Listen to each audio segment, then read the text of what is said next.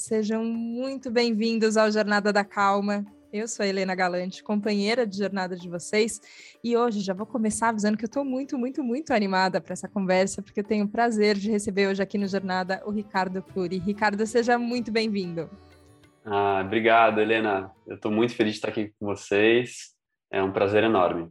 Vou te dizer que é muito bom encontrar aqui no Jornada tantas pessoas que acreditam no poder de transformação do autoconhecimento.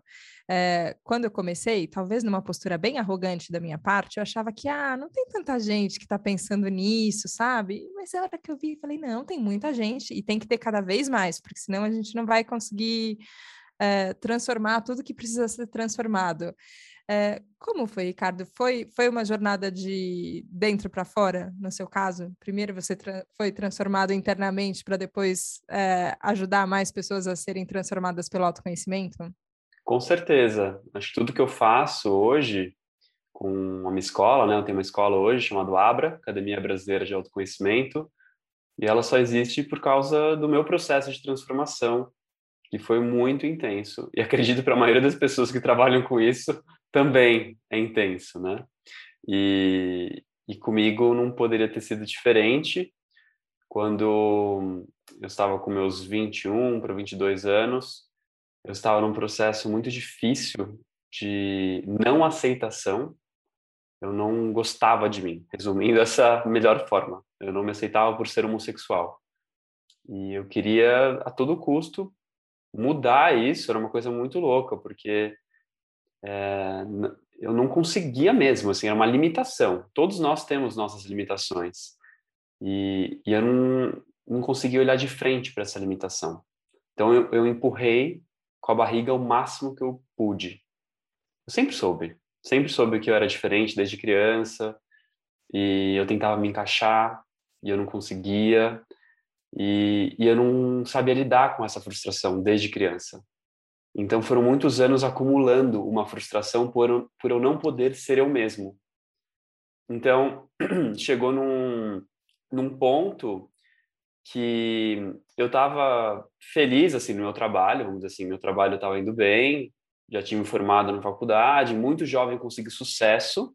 Né? Eu era sócio de uma marca de bebida chamada Busca Vida, não sei se você já ouviu falar. Sim, já, já ouvi falar e já bebi. Sim, com certeza, já deve ter bebido e eu ajudei essa marca a expandir e tal. Então estava indo muito bem nessa área, mas comigo não estava nada legal. E, e aí um dia chegou até mim um livro chamado A Cabana, porque eu estava muito sofrimento e esse livro apareceu. A gente sabe que as coisas aparecem na nossa vida quando a gente está precisando de ajuda.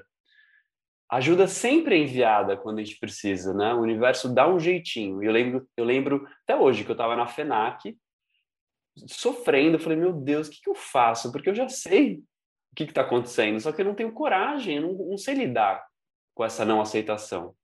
E aí eu vi esse livro, esse livro me chamou. E aí eu peguei o livro e abri assim brevemente e falei, nossa, esse livro vai me ajudar, eu senti isso. E aí eu fui para casa e comecei a ler. O livro começou a falar comigo, era uma coisa impressionante não tinha nada a ver com a minha história. Não sei se vocês conhecem o livro A Cabana, recomendo que, que leiam, se nunca leram, ou vejam um filme, né, que tem um filme marav maravilhoso. Lindo. É lindo, lindo, lindo. E resumindo a história de um homem, né, que tem a sua filha assassinada, a filha de cinco anos, ou seja, ele sofre muito. E a minha história, como eu disse, não tem nada a ver, mas eu estava em sofrimento e ele tem um diálogo lá com a espiritualidade de uma maneira muito bela. E enquanto acontecia aquele diálogo no livro, à medida que eu ia lendo, aquele diálogo ia acontecendo comigo, dentro do meu coração, com a minha maneira de me conectar com a espiritualidade. Eu nunca fui de centro espírita, minha família é católica, é, eu ia à igreja, mas não tinha conexão nenhuma com a igreja católica, nem com Jesus. Não tinha mesmo, não tinha afinidade, porque uhum nunca ressoou para mim o que acontecia na igreja. Eu até me sentia culpado por ser homossexual devido à igreja, né? Então eu tinha até um bloqueio com a igreja. E, e aquele livro foi quebrando isso dentro de mim. E não que eu estava conversando com Jesus, mas eu estava conversando com o divino de uma maneira assim muito natural. E, e aí de repente cara, meu coração abriu e eu olhei para o espelho no dia que eu terminei de ler aquele livro e eu falei, tá tudo bem, tá na hora de você encarar a si mesmo, encarar o seu maior medo. E aí naquele dia eu abri meu coração para um grande amigo, depois para minha família, né, para minha mãe, meu pai, para alguns amigos mais próximos. E, e a coisa começou a devagar, gradualmente, a, a se transformar na minha vida. Minha vida começou a se transformar. E não foi fácil, porque eu tive muitos problemas com a minha família, principalmente com a minha mãe. Então foi uma jornada de muito perdão, muito auto-perdão, de muita autoaceitação e aceitação do outro.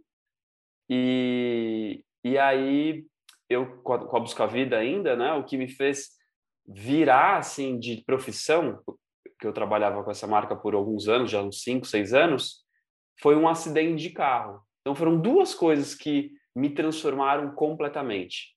Foi a questão da autoaceitação e esse acidente que me fez enxergar a vida com outros olhos. Porque naquela época eu não estava muito consciente do, do que a gente faz tem uma consequência, né? tem uma repercussão.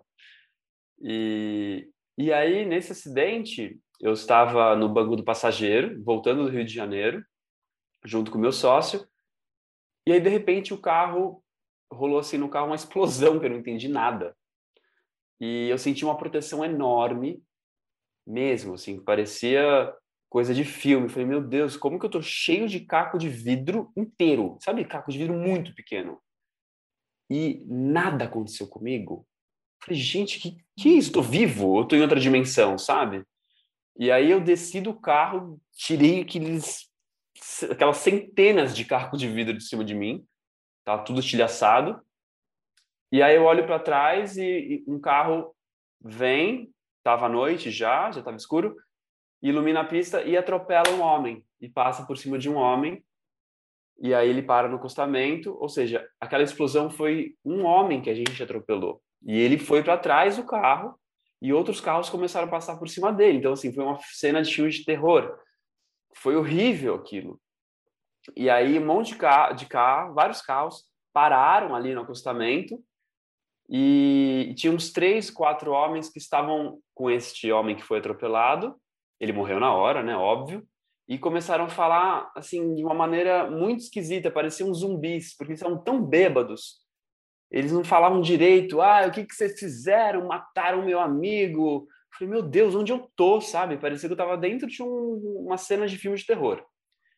E aí estava frio, fui pegar um casaco no carro a gente não tinha bebido, nós éramos super responsáveis com relação a isso, né? Mas tinha uma caixa lá de Busca Vida fechada. E aí, quando eu peguei o casaco e vi a caixa escrito Busca Vida, eu escutei uma voz: Você está buscando a vida ou a morte? E aí, meu castelinho, assim, que eu tinha construído durante aqueles 5, 6 anos, assim, fez assim, desabou. Veio uma onda e acabou com aquele meu mundinho que eu vinha construindo. Com uma simples voz que eu escutei da espiritualidade, do meu mundo interno, o nome que você quiser dar, de Deus, do meu guia, não importa. Eu escutei isso. Daí eu falei, que, por que, que eu escutei isso, né?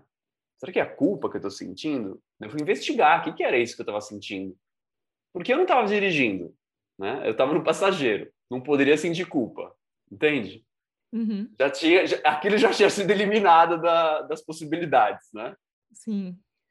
E aí, de repente, caiu a ficha, né? Ué, eu, eu estou colocando, tenho colocado a minha voz a serviço de, da venda, né? Eu estou ali eh, vendendo bebida alcoólica. Minha voz faz isso. Eu vendo, eu promovo, eu divulgo quanto que é bom beber.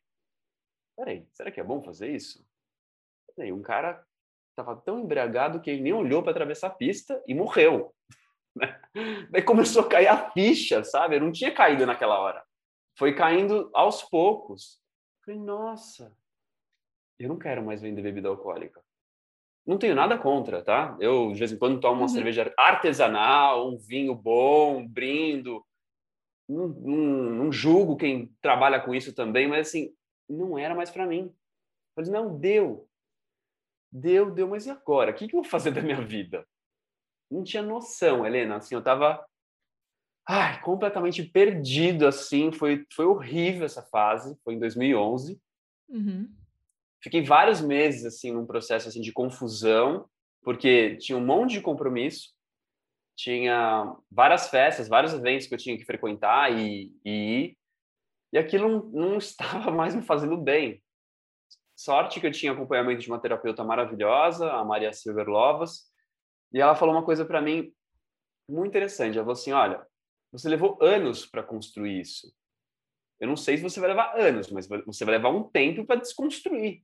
É que às vezes a gente quer uma transformação, a gente quer que as coisas aconteçam rapidamente, né? Sim. E, e aí aquela ansiedade depois que ela falou isso começou a diminuir e tal. E algo que eu esqueci de falar, que eu acho importante ressaltar, é que esse acidente de carro aconteceu dois meses depois de eu ter participado de uma meditação, onde eu recebi uma transmissão de energia chamada Diksha. Não sei se você já ouviu falar. E, uhum. e, a, e, a, mulher que conduzia a meditação disse assim para mim: olha, quando você recebe essa energia, é, é possível que ela facilite transformações na sua vida, porque ela facilita a conexão espiritual, a conexão com aquilo que é divino para você. Eu falei, tá bom. Ela falou, ah, mas essas transformações às vezes são difíceis, mas é para o seu bem. E quando eu recebi essa energia, foi uma coisa tão bela, tão intensa ao mesmo tempo, que era com as mãos no topo da cabeça e eu sentia como se uma agulha entrasse aqui no meu chakra, né, da cabeça, do topo da cabeça.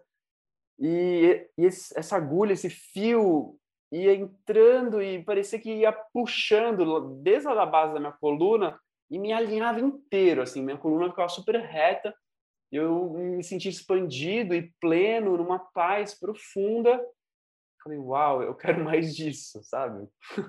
Eu comecei lá toda Nossa. semana, receber.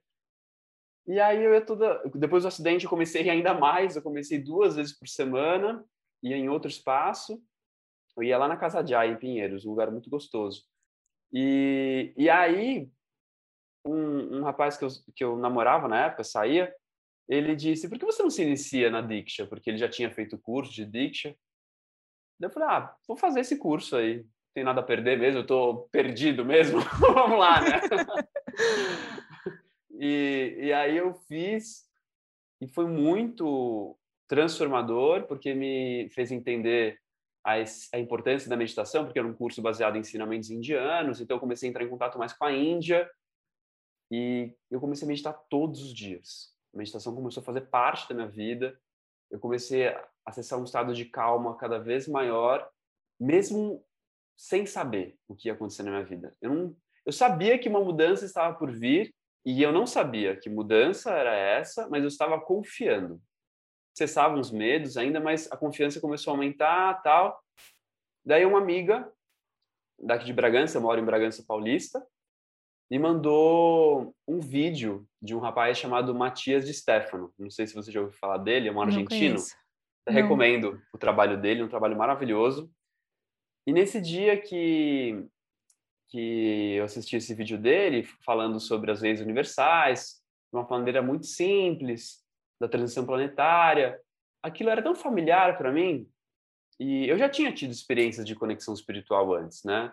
Na época lá quando eu li a Cabana, como falei, tive experiências até com, com um guia espiritual, tive experiência com meu avô que já desencarnou, mesmo sem ter ido em centro espírita, né? E só que aquele vídeo expandiu tanto a minha, a minha, minha consciência que era como se eu tivesse sentindo uma equipe espiritual me acompanhando e falando, olha, tá na hora de você entender qual é a sua missão, qual é o seu propósito de vida, e esse rapaz vai te ajudar.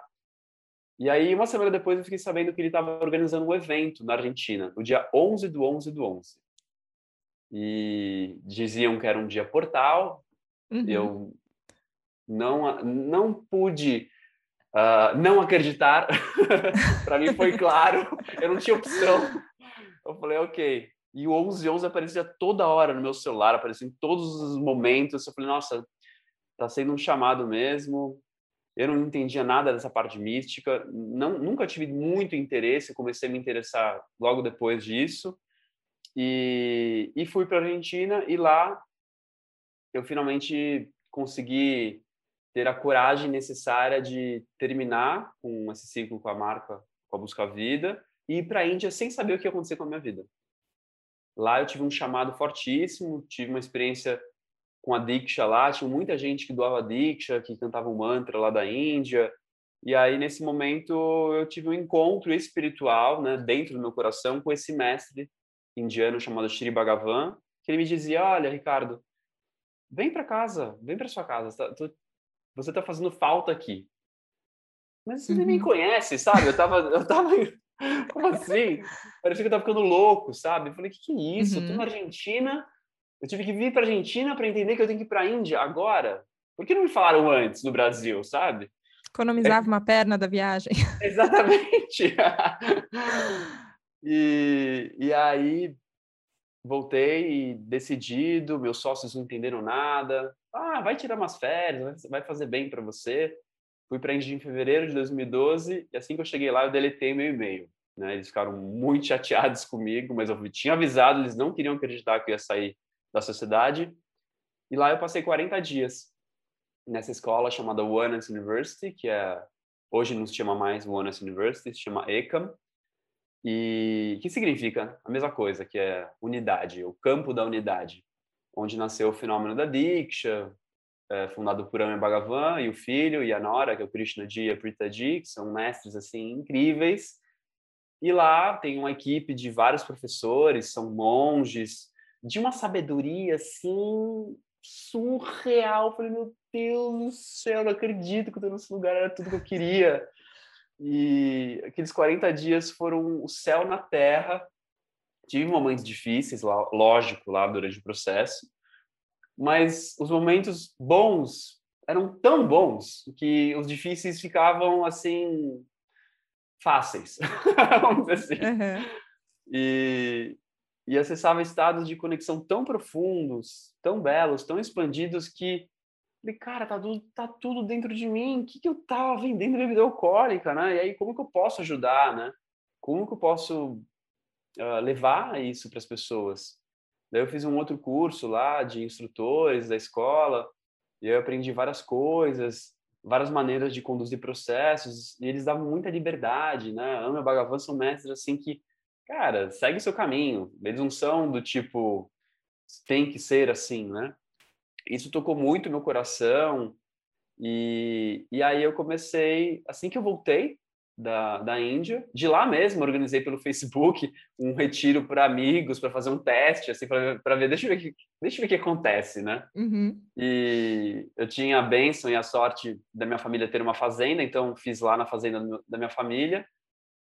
E foi tão bom que o pessoal falou para outros amigos e divulgou para outra turma, e no final de semana seguinte já fiz outro retiro, e aí senti o chamado de fazer um, um festival de despertar da consciência naquele mesmo ano, o, o Festival da Unidade, daí fiz em Bragança, daí no ano seguinte, no ano seguinte fiz no Rio de Janeiro, através de um crowdfunding, eu comecei a dar minha cara para bater, assim, sabe? Eu comecei a, a, a dar cursos e fazer eventos de autoconhecimento, de conexão espiritual, de acordo com as minhas experiências e, e, começou a dar certo, assim, não foi muito esforçado, assim, claro, eu me esforcei bastante, mas não, não foi difícil, tudo fluía muito bem, sabe? Imagina, o primeiro evento foram uhum. 350 pessoas, foi incrível. Demais. E eu falei, nossa, é isso mesmo que eu tenho para fazer, isso que eu vim para fazer na minha vida.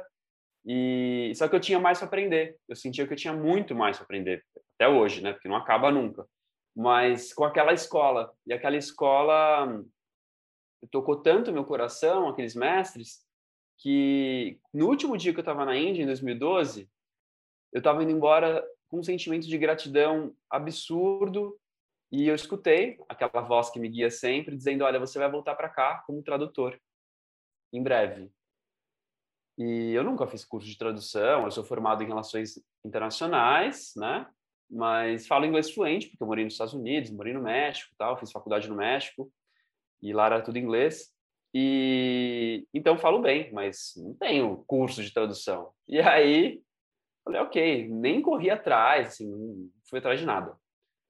E aí uma mulher que era organizadora lá da escola aqui no Brasil me liga um dia falando assim, olha, me falaram que você fala muito bem inglês, uma organizadora que uh, você foi com ela no grupo tal, eu fui no grupo pela primeira vez com vários outros brasileiros, né, que eu soube, eu não queria ir sozinho para a Índia. Uhum. E essa mulher deve ter falado para mim, para essa outra organizadora, que eu falava inglês. E ela me convidou para ser tradutor em janeiro de 2013. Então, assim, menos de um ano depois, eu já voltei para a Índia como tradutor. Foi outra jornada, assim, completamente diferente, porque traduzir 28 dias sem parar foi, assim, um, um treinamento dos bons, assim, para aprender várias outras coisas. É outra dinâmica. E Sim. aí eu acabei voltando para lá mais nove vezes, oito como tradutor. Então, levei muitos grupos, cheguei a levar 40 pessoas num curso só lá traduzindo. Então, me dediquei bastante a esse processo de aprofundamento nessa escola, não somente nessa escola, acabei bebendo de outras fontes, mas acabei vai, me especializando com esses mestres e, e, e desenvolvi um método próprio e esse método foi abençoado lá pelo professor e acabei fazendo uma outra história. Eu, não é que eu me desvinculei da escola, eu tenho um, um carinho tal, mas hoje eu tenho minha própria história tal. Sim. Mas é muito baseada no que eu aprendi com esses professores. É muito, é arrepiante ouvir a sua história e é muito é, você conta ela de uma forma muito viva, e eu acho que é isso, assim, são coisas que você experienciou de verdade, assim, né? É, eu sinto muitas vezes que a gente dá uma evitada nas coisas que acontecem com a gente mesmo, assim, sabe? Como se a gente quisesse desviar delas muito rápido. A gente uhum. sente as coisas, mas a gente quer pular logo para a próxima coisa e não deixar ser afetado pela experiência. E eu acho que você se permitiu é, inteiramente viver todas as coisas que estavam acontecendo para se transformar. Mas eu fiquei com uma coisa Sim. na cabeça, assim, que tem. que eu acho que também é, é bem sutil, assim, mas é, às vezes gritante, a gente consegue perceber que tem uma arquitetura. A gente cai em situações de sofrimento, mas a gente faz uma arquitetura, a gente monta um castelinho de cartas nosso, né? Que a gente uhum. acha que está muito firme e ele não está no final. E acho que como, como até a, a, terapeuta que te acompanhava falou, você demorou anos construindo isso, a gente passa anos fazendo essa grande arquitetura e depois uhum. a gente não quer dedicar o mesmo tempo para é, para poder fazer uma coisa diferente, né? Que talvez leve a gente para um outro lugar que não de sofrimento. E isso para mim ficou tão claro você falando que faz sentido, a gente precisa de uma academia mesmo. A gente precisa estudar, a gente precisa se dedicar, se aprofundar. Sim. Porque é isso, do mesmo jeito que a gente construiu a coisa de um lado, é, e, e eu acho que a unidade é um fato, né? Só que ele é um fato muito escondido por muitas coisas. E se a gente não ficar se debruçando sobre isso para tirar tudo da frente, a gente não entra em contato, né? É é um exercício constante. Por isso que eu tenho muito essa coisa forte da disciplina, porque eu fiquei indo para essa escola que era um monastério por muitos anos, né? Então lá tinha muita coisa da disciplina, de acordar cedo, de fazer as práticas, praticamente as mesmas práticas sempre, uhum. porque vai sendo absorvido de uma forma mais profunda quando você faz de forma repetida. Tudo que é repetição, isso é Sim. clássico, né? Você vai jogar uhum. golfe, você não vai aprender a jogar golfe ou tênis ou qualquer outro esporte que você tem que ser preciso sem repetição, né? Uhum. E eu acho que não é diferente para o mundo interno. Né? A nossa mente, ela precisa de treino, ela porque ela já foi treinada ao contrário, né? Ela foi contrária, ela, ela, foi treinada, perdão, ela foi treinada a sofrer. Parece que Sim. a gente foi programado para acreditar em certas coisas que não fazem tão bem para gente. Eu brinco, mas ao mesmo tempo é sério, eu falo que nós legalizamos o sofrimento. Então, tá, tá aí, legalizado, é normalizado sofrer. Então você vai numa roda de amigos e vai conversar e é normal, é legal falar, putz, trabalhei, trabalhei pra caramba hoje, tô estressado, cara, ai que dor de cabeça, é normal reclamar, é normal falar o quanto está puxado, o quanto está corrido, o quanto está difícil. Então a gente legaliza isso e é sempre motivo de, de conversa, né? É sempre Sim. uma coisa que puxa, mas se você perceber, né, numa conversa comum, normal, as pessoas sempre estão falando desses assuntos de estresse, de, é, de reclamação daí as coisas que acontecem no nosso país, claro, tá difícil mesmo, não dá para mentir, mas sempre puxando para um negativismo muito forte. Eu acho que a gente não sabe pegar leve, a gente não aprendeu a pegar leve, a gente não sabe fazer a nossa jornada, como aqui chama, né? Com calma. Uhum. né? Eu acho que a gente precisa de muita calma na nossa jornada. E o mundo está contaminado, né? Como eu aprendi lá com meus professores, a mente está contaminada. Então, essa mente que hoje conduz de forma sofrida, estressante, de maneira uh, negativa, obsessiva, compulsiva por sobreviver, que é isso que está acontecendo, as pessoas estão sendo movidas basicamente por, por medo de não sobreviver. É muito Sim. louco isso. Sim. Resumindo, a problemática da humanidade é essa. É todo mundo acordando às seis da manhã ou até mais cedo? Com aquela voz do Lembra do Gugu? Valendo! ah, essa gincana horrorosa essa gincana, que a gente se enfiou. Nossa, horrorosa. Você já acorda com valendo no seu inconsciente, né? Sim. E que você tem que chegar. E aí o que me desconstruiu mais lá na Índia foi isso, é que você não tem que chegar. Isso é uma super ilusão. Que você não precisa correr, que você não precisa depressa, que não é isso que vai te trazer felicidade. A conquista você pode, pode ver como um, um bônus. É um bônus, vai te dar um prazer ali, vai receber um aplauso, vai receber uma grana legal, sei lá o que você vai receber. Mas é um bônus. Eu vejo assim. Sim. E é ok, desfrute desse bônus. Não acho que deve ser negado, né, ou reprimido, ou deixado de lado, não, dá, não dar a, a devida importância tem a sua importância, mas não é o que vai fazer você realizado. Não é o que vai te deixar realizado sempre. Agora você é falou dessa. Desculpa, te interrompi, termina. Não, não, é o caminho, é, é, o caminho em si. Eu chamo de caminho real, né? O meu método, até estou resgatando esse nome né, da escola, que agora eu vou relançar. Já usei esse nome um tempo atrás, mas agora eu vou assumir esse nome porque sempre foi o nome que me tocou como método, porque é um método sem método. o caminho uhum. real. Não, porque o caminho só é real se você trilha o seu próprio caminho. Se você não está trilhando o seu caminho, você está sofrendo. Porque se você não está trilhando o seu, seu caminho, você está sofrendo. Se você está trilhando o seu caminho, é provável que você não esteja sofrendo. Não significa que não vai ter momentos dolorosos, difíceis, desafiadores. Mas o sofrimento, ele deixa de existir. Ou você aprende a dissolvê-lo, se ele chega até você. Quando você está conectado com aquilo que é real. O que, que é real? Você vai ter que descobrir, você vai ter que fazer o seu caminho. Então eu gosto de chamar com esse nome porque para cada um esse caminho real é único. O que é real para mim pode não ser para o outro e vice-versa, mas uma coisa é certa. É aquilo que vai te trazer alegria, plenitude, paz, realização, calma, né? Você vai, conseguir dar um passo de cada vez. Por quê? Porque você não vai estar mais preocupado em querer chegar, em conquistar, em ficar nessa paranoia. Porque se nós somos eternos, se partir desse princípio, que nós somos eternos, por que, que você tem pressa para chegar? Isso é um ensinamento indiano, né? Deles.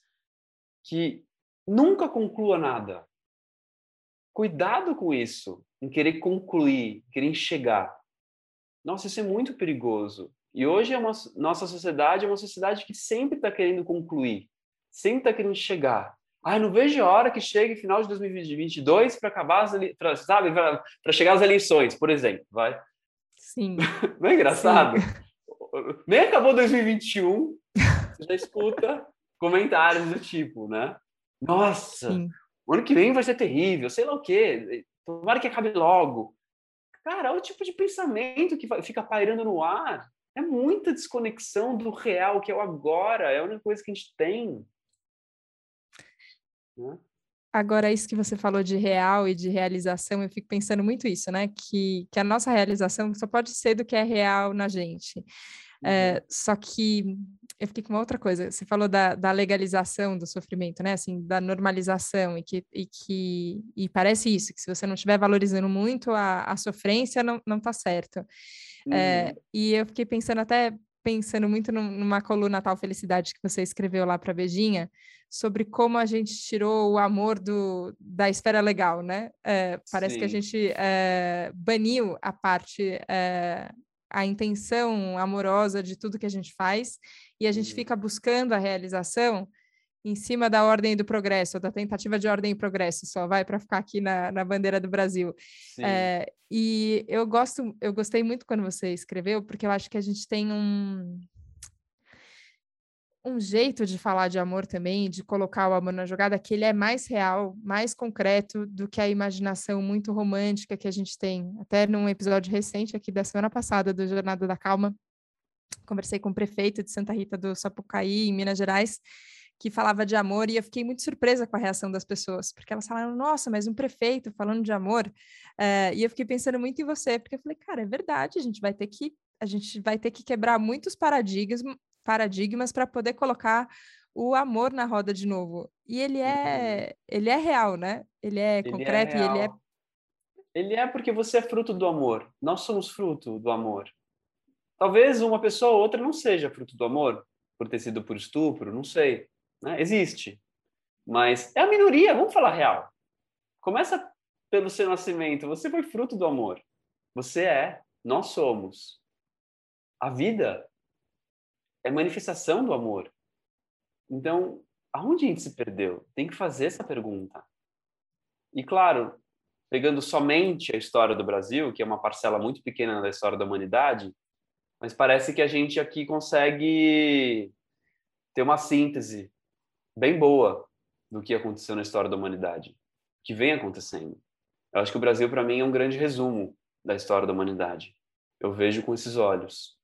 E que a gente tem uma chance aqui, por ter toda essa miscigenação, né, essa mistura maravilhosa de raças, de culturas, de credos, de cores, de crenças, de formas de se conectar, que aqui a gente tem a possibilidade de redescobrir o amor.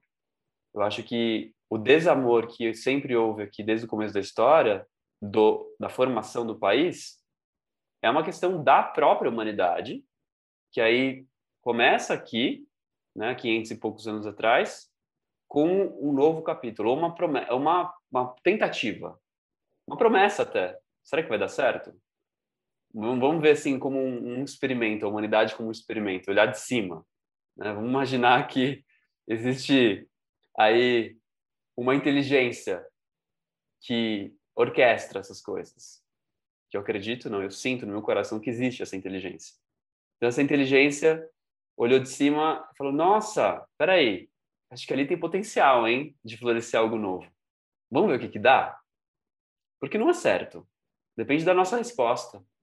Depende da nossa dedicação, da nossa paixão, da nossa vontade em querer o novo, em redescobrir algo que talvez nem seja tão novo, mas que está dentro de nós, está meio que oculto. Uma vez escutei um professor de espiritualidade, eu gosto muito, que me contou, ele é professor da Abra também, ele falou assim que ele uh, viu num livro de uma escritora famosa que dizia que a função do Brasil espiritual é, numa parte da sua história, é ocultar a semente da nova humanidade.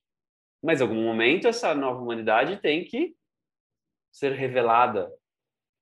E eu acho que toda essa bagunça que a gente vê hoje e com o avanço da tecnologia, que tudo está sendo escancarado, é para revelar esse novo. Porque está mostrando que o velho não funciona. Então, o que é o novo, que eu acho que não é tão novo assim como eu já disse? É o amor. Porque ordem e progresso sem amor já foi comprovado cientificamente que não dá certo.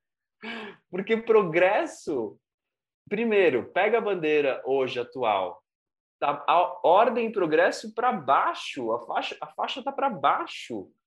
É uma loucura. O Hans Donner, que foi o cara que eu conheci alguns anos atrás, que fez o design da bandeira para gente, né? Porque a gente fez uma, um, um lançamento, uma, a gente plantou uma intenção lá no Rio de Janeiro, no dia 22 de abril de 2018, onde a gente projetou a bandeira escrito Amor, Ordem e Progresso no peito do Cristo. E foi muito lindo e o design é do Hans Donner, que é um, um designer muito conhecido, não sei se você já ouviu falar dele, mas que, que criou o logo da Globo, fantástico, enfim. E aí ele falou assim para mim, Ricardo, é, olha para isso, qualquer palavra poderia estar para baixo, menos progresso. Não faz sentido. Imagina, designer da Globo. Como assim que nenhum marqueteiro do governo até hoje prestou atenção nisso? Sabe? É uma coisa tão óbvia. Qualquer pessoa que trabalha com símbolo, com marketing, olha para aquilo e fala: cara, tem alguma coisa muito errada nesse símbolo. E aí ninguém presta atenção nisso por quê? Porque está realmente com a ideia errada. Então, quando o nível de consciência está muito baixo, você não enxerga os problemas. Quer dizer, você não enxerga a solução, você só vê problema. Sim. Então, aí, a solução está onde? Simbolicamente, colocar o amor nas nossas vidas, ou o amor na bandeira, para que haja uma ordem natural das coisas, porque quando tem amor as coisas começam a se organizar, e o progresso é uma consequência. É isso que dizia o filósofo que criou esse lema. Não é que eu ou outras pessoas que têm falado desse movimento, que hoje tem muita gente, né? Não sei se vocês estão sabendo, o movimento Amor na Bandeira foi lançado agora dia 19 de novembro, Gutanaka, Eduardo Rombauer, Dudu Alcântara, enfim, um monte de gente legal é, que está afim mesmo de trazer esse sonho para a realidade, de fazer com que esse sonho se torne realidade. Mas esse sonho ele começa dentro de cada um de nós. Por isso, como você disse no começo aqui do nosso encontro, é muito trabalho interno, porque o amor é algo que cada um precisa descobrir. O que, que é real para você? O amor que é real, mas como que eu coloco esse amor em movimento, em prática? Como é que eu vou fazer novas ações amorosas? Como é que eu vou fazer isso? Pensando, sentindo, falando de outra maneira e agindo de outra maneira. Então eu preciso ter muita consciência se tudo que eu penso, sinto, falo, faço, compro, consumo e como me relaciono com as pessoas se está baseado no amor ou não. Nossa, dá trabalho, hein? Então Nossa. isso é um trabalho individual, porque hoje como a gente pensa, sente e fala, só esses básicos, é só você ver pelas redes sociais e por todos os canais de comunicação. As pessoas não estão transmitindo coisas amorosas. O seu podcast é, é, é uma coisa rara, né? Então, e aí a gente não consome de maneira amorosa, a gente não planta de maneira amorosa, agrotóxico, a gente come coisas com violência, os animais sendo assassinados, brutalizados, a floresta sendo destruída, e por aí vai, poluição das águas. E aí algumas pessoas amorosas que existem dentro acredito, das Nações Unidas, estão ali se matando para convencer os que não têm amor para é, preservar o meio ambiente, porque senão como que vai fazer? Só com amor a gente pode preservar. É muito, nossa, é, é um momento muito complexo.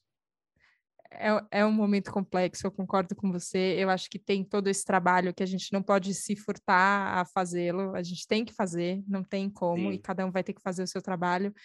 Eh, mas eu, eu ando muito abastecida de esperança.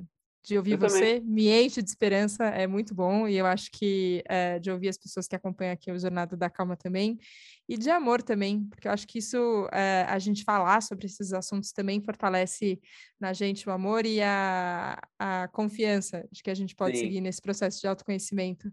Ricardo, queria te agradecer demais. Era por isso que eu estava ah. tão, tão animada por essa conversa aqui. Obrigado, Prazer te ouvir. Obrigada mesmo pela sua presença. Imagina. Eu só quero falar mais uma coisa, que além de complexo, apesar de complexo, é simples também. Parece contraditório isso. Porque uh, a gente pode fazer essa transformação resgatando a simplicidade, porque o amor, aquilo que é real, é muito simples. Parece que está complexo fora, mas se a gente voltar todo dia nossa atenção para dentro, fazer esse exercício diário de meditar, de se amar, de se acolher, silenciar, vai simplificando. Por isso que minha paixão é levar autoconhecimento para as pessoas, porque isso vai tirando esses nós que parecem hoje complexos. Então, fica aqui meu convite para todos que quiserem mergulhar um pouquinho, conhecer meu canal, tal, que tem muita coisa gratuita todo dia praticamente a gente conduz no meu canal meditações diárias. Isso tem ajudado muitas pessoas. Então é isso. Ajuda muito, ajuda muito mesmo. Queria agradecer demais a sua devoção e entrega a todas as pessoas, Ricardo. Obrigada. Obrigado você, Helena. Obrigada a todo mundo que acompanhou a gente aqui no Jornada da Calma de hoje. Muito, muito obrigada pelo amor, pela autoaceitação, pela generosidade de nos ouvir sempre com, com a mente muito aberta, com muito carinho, para poder se aprofundar em todos esses temas e transformar esse mundo que a gente vive juntos. Obrigada. Obrigada pela confiança. A gente se vê na próxima segunda, na próxima Jornada da Calma. Um beijo. Tchau, tchau.